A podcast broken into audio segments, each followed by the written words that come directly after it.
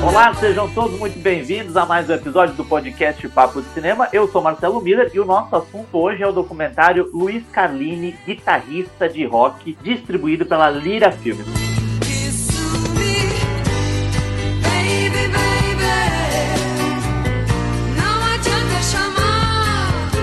Mas antes de eu convocar aqui o meu convidado especialíssimo, e hoje a gente tem um convidado mais do que especial, fica aquela dica para você que está nos ouvindo para dar cinco estrelas para o podcast Papo de Cinema no seu agregador favorito. Isso ajuda a gente bastante, fortalece o nosso trabalho, faz com que esse podcast chegue a mais pessoas e isso para a gente é demais. Mas eu nem vou me alongar muito na introdução, porque eu preciso chamar aqui para conversar comigo o Luiz Carlini, um dos maiores guitarristas do mundo, que vai conversar com a gente sobre o documentário a respeito da vida dele, não é, Carlini? Oi, Marcelo. Tudo bem, galera? Pô, que honra estar aqui com você. Da onde você tirou essa introdução falando que eu sou um dos maiores guitarristas do mundo? Que louco. Ah, mas eu não, eu não tirei do nada, Karine. Isso aí é história, isso aí é a realidade que conta pra gente. Mas assim, é uma honra, assim, participando de um papo sobre o lançamento do, do nosso documentário que nós produzimos durante a pandemia aqui em São Paulo. Foi feito de uma maneira meio saia justa por causa da pandemia, né, Marcelo? A gente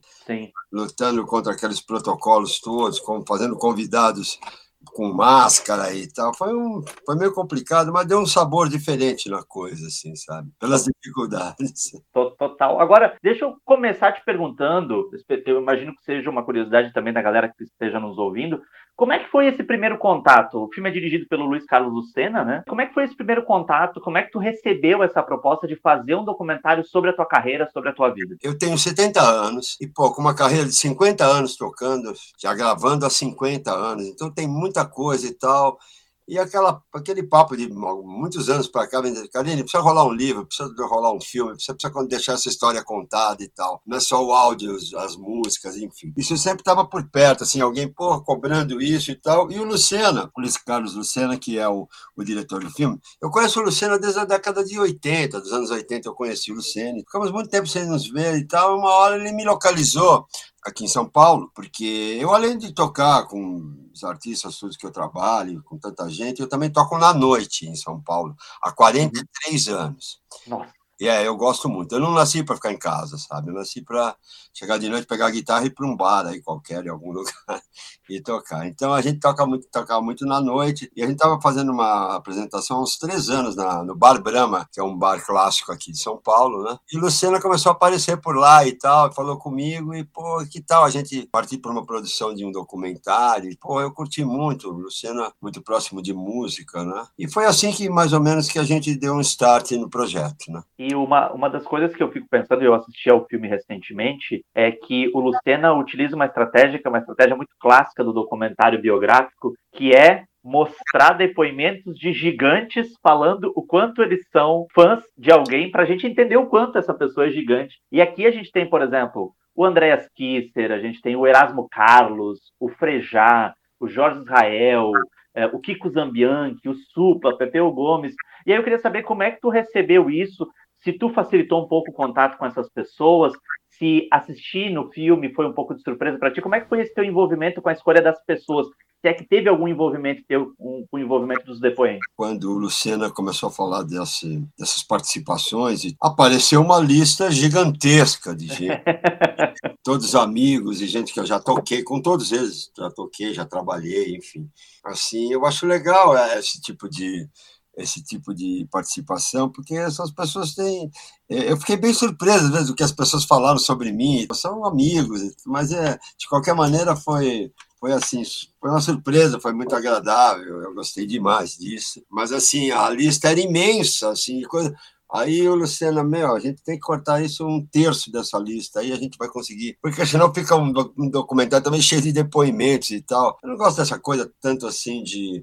É legal a parte das, das pessoas comentando sobre o seu trabalho, mas assim, tem tanta coisa na história para contar que na, deveria ter um filme de seis horas, sabe? É muita coisa, mas assim, um documentário, né? Tem um formato que o Luciano falou, mas a gente não pode esticar muito essa história, nem sei quanto tempo tem, mas tem uma hora e vinte, uma hora e meia, talvez, um documentário e tal. Uhum. E aí tem tanta coisa para participar que, como isso aí fica na mão do diretor, por, por, várias vezes a gente, pô, eu queria mais coisa, eu queria isso, queria aquilo. Aí a gente, pô, se peitou, às vezes, pô, isso eu queria pôr, isso eu não queria e tal. Então tem coisas. Faz parte, né? Certo criativo, né, Carline? Tu é alguém que tem uma história que fala por si mesmo. O processo criativo, às vezes, tem essa coisa, né? Essa discordância. Ah divergência. É, é, mas assim, por exemplo, ele tem a linguagem do cinema, ele fala isso é assim, e eu tenho a outra, né? A música. Então, algumas coisas tivemos que ceder um para o outro. Gosto do resultado, pelas condições que foram feitas durante a pandemia, como estou te dizendo e tal, mas é o que a gente conseguiu fazer. Esse é o primeiro documentário, vai. Mas, assim, a participação dos, dos convidados foi. Eu fiquei muito emocionado com vários depoimentos deles. Eles ainda não viram o documentário também. Ah, não viram ainda? Aí eles ficam pedindo, pô, vem cá, me dá um link. Não, vou mandar um link. Aí de repente o, o Luciano, peraí, que a gente tem que incluir mais não sei o quê, tem que fazer algumas coisas de acabamento e tal, e ainda não, não rolou para esses caras. Mas eu vou disparar para eles todos de uma vez só. Agora, tu falou uma coisa, Kaline, que, eu, que, que é, o, o, Luciano, inclusive, faz questão de pontuar no filme, e o filme acaba com esses letreiros, né, dizendo que este filme foi produzido durante a pandemia. E a gente vê que isso influencia muito a linguagem, né? A gente tem, em alguns momentos, não dando muito spoiler aqui para a galera que está nos ouvindo e que ainda não assistiu ao filme, mas tem alguns momentos que a equipe aparece e a gente nota que a equipe está toda de máscara. Alguns dos depoimentos são coletados remotamente, né, via aplicativos de videochamadas. Uh, e assim, eu imagino que deve ter sido uma lenha, além de tudo, né, fazer cinema no Brasil não é muito fácil, né, trabalhar, viver de arte no Brasil não é muito fácil. Fazer nada fazer... disco no Brasil é, é muito fácil. Né? Não é. Agora, durante a pandemia, esse rolê todo deve ter sido bem complicado, né? É, até mesmo porque, por exemplo, convidava uma pessoa para participar, o pessoal de São Paulo, assim, que são os os nomes envolvidos, assim, o Supla, o Kiko Zambianchi, mais a, nossos amigos daqui e tal, músicos. O cara tinha que ir para uma farmácia fazer um teste de Covid, com um protocolo completamente, totalmente desagradável, né? Pois convida alguém para tomar uma injeção, sabe? é, um convite, é um convite meio estranho, né? Olha, tu vai dar um depoimento pro meu filme, mas tu vai precisar fazer um teste. É, olha, eu não estou te convidando para ir beber comigo, estou te convidando para você ir numa farmácia, fazer um teste. Se aprovado for, você, você participar do nosso com máscara e tal. Enfim, foi desse jeito. E era o que tínhamos, né, cara? E eu, outro aspecto que eu acho muito bacana do filme e que eu imagino que deva ter contado com uma participação muito grande tua, Carline, é o fato de que o Lucena vai ilustrando esses depoimentos ou vai entremeando esses depoimentos com algumas imagens de arquivo, com fotografias, com eh, imagens audiovisuais. Como é que foi esse processo? Tu participou desse processo? Imagino que sim, participou desse processo de garimpo dessas imagens que também, de alguma maneira, é voltar e, e, repassar um pouco a tua história, né? Sim, logicamente que gente, nós usamos coisas que eu tinha do meu acervo. Eu não sou um cara de guardar coisa, fotografia e tal. Na verdade, é, até mesmo porque nos anos 70 nós não tínhamos tantas imagens, entendeu? Não existia o celular hoje que você Sim sai filmando a sua vida, entendeu? Hoje não, de 20, 30 anos para cá, mas assim, como não tínhamos as facilidades, o arquivo todo tem que ser garimpado, ver os fotógrafos da época, se dá para achar esses caras, se eles têm algum registro, se eles podem fornecer. A gente fez um cato assim das coisas que tinha, fornecia algumas coisas minhas. Na verdade, depois do filme pronto, eu já achei mais uma porrada de coisa que eu queria que tivesse, que tivesse entrado, inclusive imagens tocando, enfim, mas é isso uma das coisas legais, a gente está falando com o Kaline, que é um dos fundadores da banda Tutti Frutti, né? Sim, fundador. Fundador da banda Tutti Frutti, que além de várias outras coisas, que não é só isso, mas além de várias outras coisas, é a banda que gravou com a Rita Lee os primeiros álbuns solo dela, né? Inclusive o Fruto Proibido, que é um dos maiores discos da música brasileira, sem Sim. dúvida nenhuma, né? É um disco muito premiado, é um clássico, Fruto Proibido. É o álbum que tem Ovelha Negra, Agora Só Falta Você, esse tal de rock and roll. É um grande álbum. Até eu fiquei com essa sensação, tu falou um pouquinho antes, Carline, esse é só o primeiro documentário. E o documentário Luiz Carlini, guitarrista de rock, ele abre a possibilidade de a gente ter, né, pelo menos nos mostra o interesse para vários documentários, né? Um documentário sobre a própria existência da Tutti Frutti, um documentário sobre o fruto, fruto proibido. Tem muito documentário dentro desse documentário. Veja bem, por exemplo, eu assisto também documentários de outros. Por exemplo, eu participei de alguns. Eu participei de um documentário, acho que da Cor do Som, que são seis edições de não sei quanto tempo. Isso aí fica meio. É, o Luciano, eu falei, Luciano, é isso. Aí ele falou, pô, é meio disperso, de repente. Você assistir o primeiro capítulo, o segundo, o terceiro, vira novela, sei lá, sabe? É, uhum. legal, é legal uma pegada só, como vários que eu conheço, sobre. Logicamente que vários artistas muito grandes têm vários documentários a respeito e tal, às vezes um com um foco diferente do outro e tal, que é o que você está dizendo. Vamos falar sobre, só sobre as gravações, vamos falar só sobre sua carreira, só sobre vida e tal, enfim. É assim, mas a gente teve que sintetizar num só e partimos para essa, sabe? Por exemplo, eu fiz esse da Cor do Som que eu participei, participei de um agora, da grande banda gaúcha, que é o Cachorro Grande e tal. Olha que maravilha, estamos na terrinha, falando do Sul.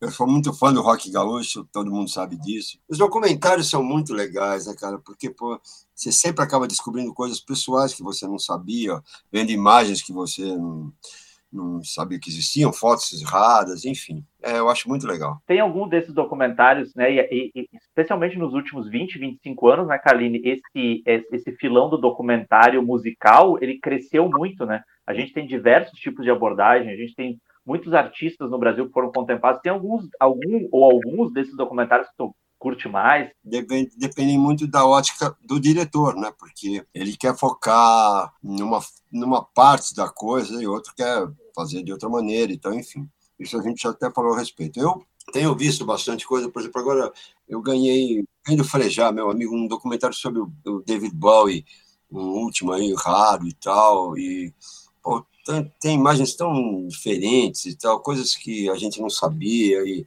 é, como apareceram apareceu os filmes dos Beatles agora, com toda aquela.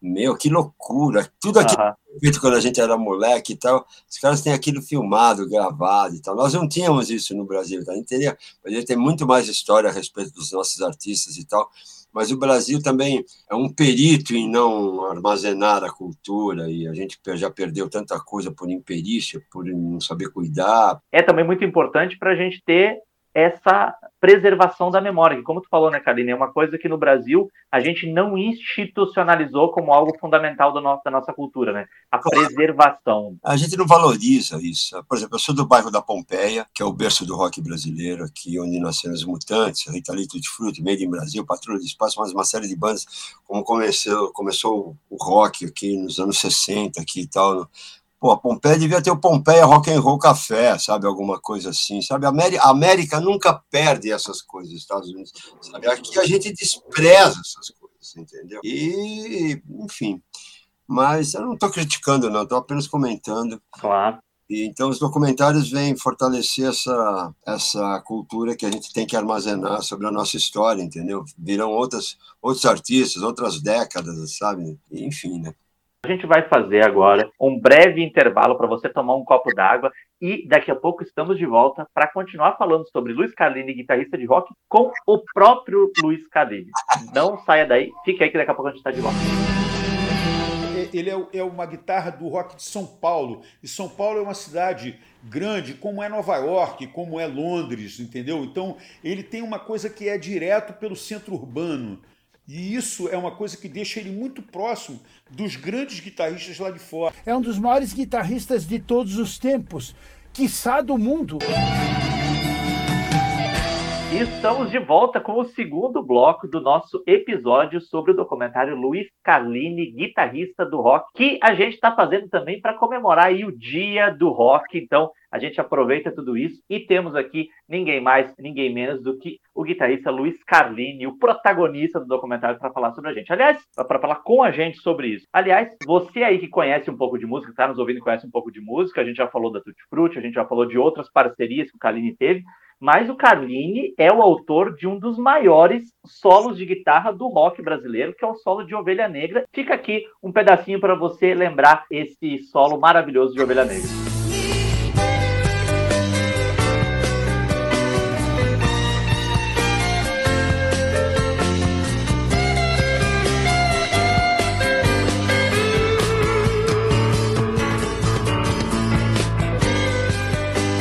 Conta pra gente, Kaline, no documentário, o Lucena fala, né, ele abre um espaço muito generoso para falar especificamente sobre esse solo. E aí eu vou né, dar um spoiler que não é tão spoiler, porque quem conhece a tua carreira sabe disso. É, que história é essa que esse solo do Ovelha Negra veio num sonho para ti? Essa história é verdade. Muita gente já ouviu essa história, porque eu já publico isso há muito tempo. Eu sonhei com o solo e acordei assobiando. Caramba, cara. É, eu, é, assim, eu recebi o solo. Eu sou um kardecista e, uhum. e eu acredito muito nisso. O solo veio para minha cabeça. Eu estava pensando, na verdade é assim, eu estava, Marcelo, ouvindo a música, a música estava sendo mixada, e eu vi aquela o final da música assim vazio, aquilo abaixando o volume, só indo embora, dando aquele tchauzinho assim. Pô, tem uma coisa meio sem graça, sabe? Sabe quando a pessoa está indo embora, mas não dá uma olhada para trás, te joga mais um abraço, um beijo, alguma coisa assim? Eu falei, pô, aquele gol vazio assim. Eu fiquei sentindo isso no final da Ovelha Negra, e eu pensei tanto naquilo que eu atraí, o solo baixou, e eu acordei subindo, é verdade isso. E o interessante é que esse solo, esse solo não estava programado, ele não era previsto para a música, né? Nem queriam que pusesse solo nenhum. Teve que brigar para que esse solo entrasse. É, tem uma briga, eu conto até no documentário, eu acho, sobre a briga. Mas assim, não é briga não, mas sobre a minha insistência em mostrar que eu não queria nem ouvir o solo.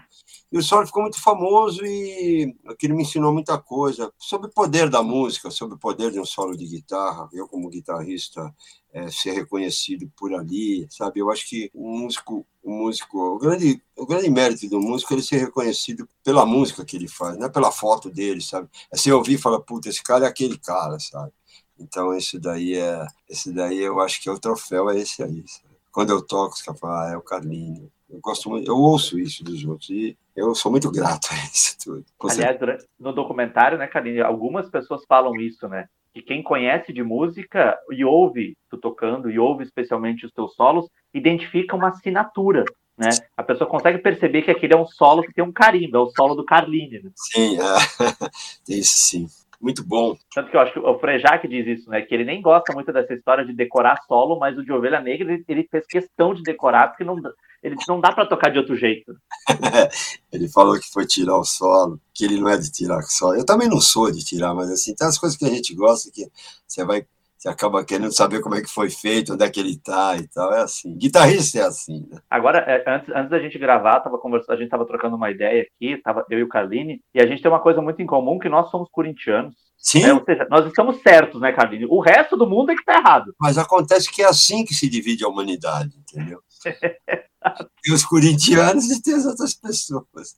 Agora, assim como eu sou um gaúcho que mora no Rio de Janeiro e sou corintiano, o Carline mora na Pompeia, né? O Carline tem esse sobrenome que, que é um sobrenome quase palestrino. Tinha tudo para ser palmeirense e é corintiano. É, mas é, eu virei corintiano por causa do Casagrande, que, que quando eu conheci ele, entendeu? Que foi naquela época da. Da, da democracia? Democracia corintiana e tal, porque eu tocava na noite, como eu digo para você, né?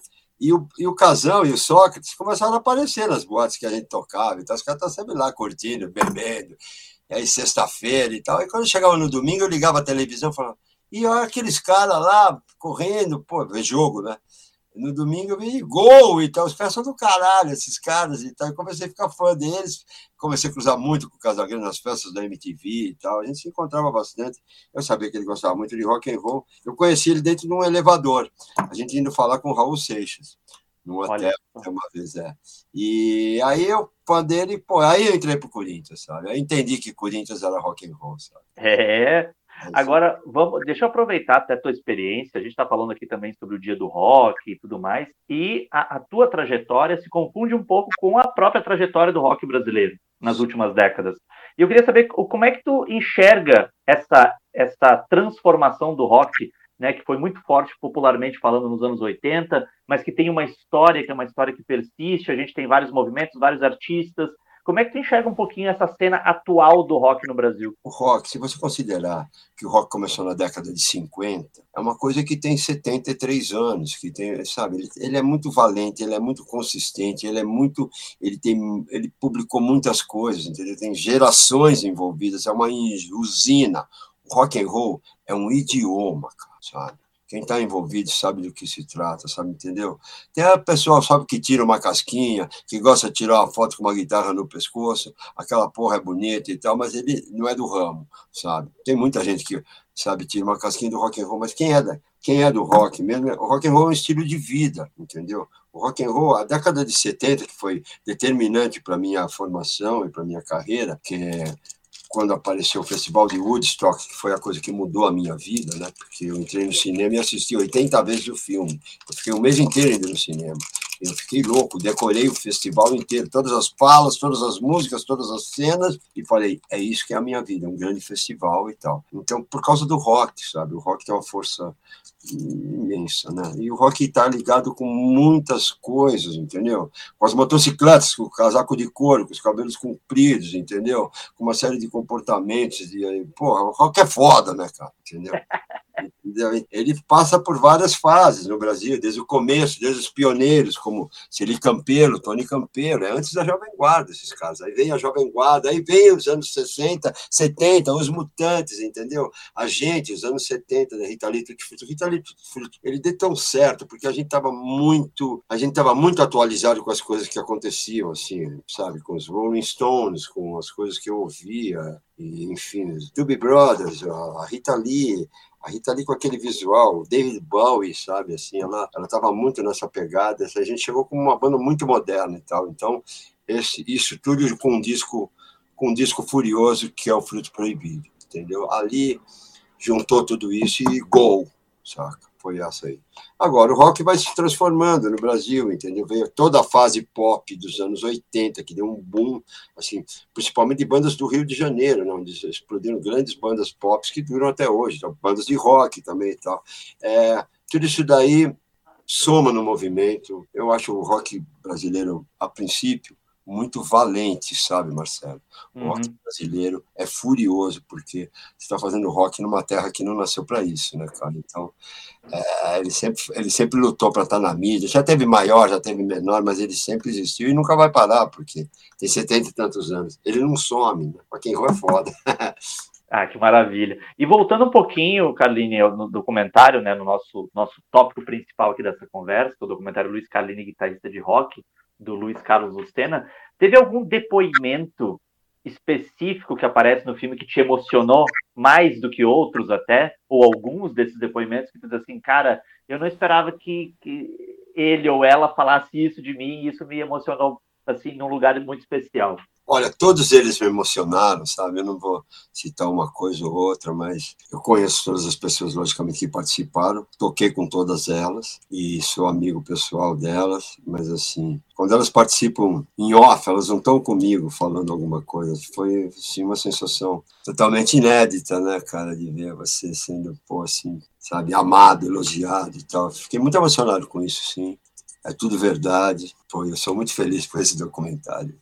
Eu Legal. ter posto outras coisas. É que o Lucena também, diretor briga, né? Bate o pé. Claro. Mas o que que, tu, o que que tu queria colocar que não entrou? Então vamos entrar nessa história. Eu queria pôr cena, uma cena de eu tocando com o Lobão, queria pôr outro não sei o que lá, e o Lucena também não sei o que, ele acha uma coisa, eu acho outra. Isso é normal acontecer. Claro, claro. Ficou desse jeito, até mesmo porque fazendo as coisas durante a, na pandemia, nós tínhamos várias restrições, tinha tempo para entregar as coisas, e enfim, o Lucena é que administrava toda essa outra parte, eu apenas inventava e trazia ideias também, como ele também, mas assim, eu teria trocado algumas coisas de lugar ali, modificado. Eu acho que o filme até algumas coisas a gente mexeu e tal, antes de, porque não é, é, é normal assim ter você tem um tempo limite, tem coisa para cacete para inserir, então é foda. Claro. Aí, aquela, aí sempre acaba sobrando figurinha e enche o álbum, né? Mas sobra um monte de figurinha. E tem, e tem alguém que tu queria, mas infelizmente não deu, porque ou a pessoa não podia, ou porque é isso, não, não, não dava para alguma outra questão. Tu diz assim, pá, seria legal ter essa pessoa no, no filme, porque ela ajuda a, a, compor esse painel que vocês não conseguiram? Tem, teve algum caso assim? É que não conseguimos, não. Mas, assim, com certeza teria mais gente para falar sobre o trabalho. Em especial, talvez até a Rita Lee, se fosse. Pois é. Mas, assim, não era o melhor, melhor momento para fazer isso. Nem sei se ela gostaria de fazer isso. Os relacionamentos já não eram tão quentes. Uhum. E, e aí, mas a minha história está tá baseada em tudo isso daí que eu fiz. Tá tudo certo aí, sabe? Deve ser muito louco, né, Canito? A, a, partir do, do, Não só do documentário que está na tela, mas a partir de todo esse movimento sobre o qual a gente está falando aqui, de vocês conversarem com essas pessoas, de vasculhar o, o baú para encontrar velhas fotos e tudo mais, mas deve dar uma sensação. Teve uma sensação assim, meio que de, de, de, de orgulho, de dever cumprido, olhar para a tua trajetória e ver tudo isso, cara, ver todas essas pessoas falando uh, do teu trabalho, uh, ver a tua trajetória se confundindo com a própria trajetória do rock no Brasil. Como, como, é, que, como é que foi? A sensação, especialmente, de tu ver o documentário pela primeira vez fechado. Olha, eu vi pela primeira vez, eu me lembro de uma cena assim, no apartamento do Luciano. Ele falou: vem aqui que eu vou te mostrar. Pronto. Porque você vai gravando e tal, quem edita é ele, e você nunca vê. Você sabe alguns trechos e tal. Aí eu sentei sozinho no computador, olhando para o computador dele, ele, ele, atrás de mim, sentado no canto da sala lá e tal. Quando acabou, assim, logicamente estava assistindo para anotar algumas, alguns momentos que talvez alterações que fosse fazer. Isso é a primeira vez que eu vi, assim, sabe? Uhum. E eu virei para ele e falei muito obrigado, sabe, Luciano. Obrigado por ter peitado essa briga, me convidado, enfim. E logicamente que é bom para você também, sabe, como para mim, né, para Luciana, lógico ter feito. Mas assim, a reação inicial foi de ver as coisas. Logicamente que, pô, eu sou um virginiano, então eu, eu quero mexer em tudo, sabe? Sei bem como é que é isso. Você é virginiano? Também. É, então é foda, sabe? Aí, é, acho que é por isso que eu não tenho um disco ainda. Eu já participei de 300, sei lá quantas músicas eu já participei, 300, 400 músicas, é um número aproximado. Assim. Por que você não tem um disco? Porque eu sou muito chato comigo mesmo, eu gravo muito para os outros, sabe? Mas eu vou, vou, ter ainda, porque agora já tem um documentário, né? Então já... É, não, agora é outro patamar, né, Calito? Tem um documentário sobre a tua vida, agora é outro, é outro patamar. Lógico, eu gosto muito disso. Eu não me importo, não, sabe? Eu acho que, assim, por exemplo, é uma trajetória que, pô, você acaba virando um guitarrista cult, sabe? Assim, que uhum. eu faço coisas com vários artistas, com outros artistas. Inclusive, comecei a me, me meter muito na MPB e outras coisas da música brasileira, que foi muito legal para mim. Por exemplo, nas últimas, nos últimos anos, aí eu gravei o Chico César, sabe? Eu gravei Luiz Caldas, sabe? Eu gravei uns um sambista paulista, Germano Matias, um cara das antigas. Pô, eu falei, como é que eu acabei ca... caindo na música dessas pessoas e tal? E isso aí me fez muito, me abre muito assim a cabeça para participar. Quer dizer, eu participo da minha maneira, não fui lá tocar samba, sabe? Os caras puseram a minha guitarra dentro do samba do cara, entendeu? Foi assim. Isso aí é uma carreira solo. E eu queria te perguntar o seguinte: uh, tu tem um documentário agora sobre a tua carreira. Uh, em algum momento tu já tu, pensou assim, como é que tu quer, como é que tu quer que a tua carreira seja lembrada? Ah, eu gostaria que as pessoas lembrassem do Carline artista dessa maneira. Tu já chegou a pensar em algum momento nisso? Porra, de maneira nenhuma. Como é que eu vou pensar numa porra dessa? Eu, não eu gostaria de ser lembrado como. Eu acho que as coisas estão aí. Cada um vê, gosta de uma parte, ou enfim, de tudo. Eu não gostaria de ser lembrado como. Ou... Não, não penso nisso, mano. Eu nem sei responder isso para você. E nem está na hora de eu responder isso. É verdade.